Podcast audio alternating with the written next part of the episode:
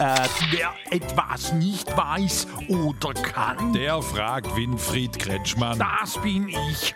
Was hast du wieder, Straubelix? Hier Adam Treiber aus Haltern an der Stelle fragt, wo man 76.000 fehlende Busfahrer jetzt herkriegen soll. Tja, am besten züchten in Busfahrerkulturen. Im Ernst? Nein, im Labor.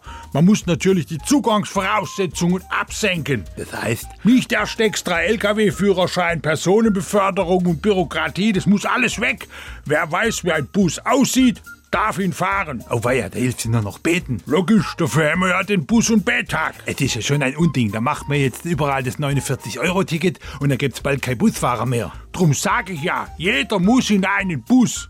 Ist auch nachhaltig. Bist du statt S-Klasse schon mal Bus gefahren? Ja, ich hab's probiert. Aber für mich war's leider nix. Wieso? Ich hab allein drei Stunden Parkplatz gesucht. Fragen Sie ruhig. Er antwortet ruhig.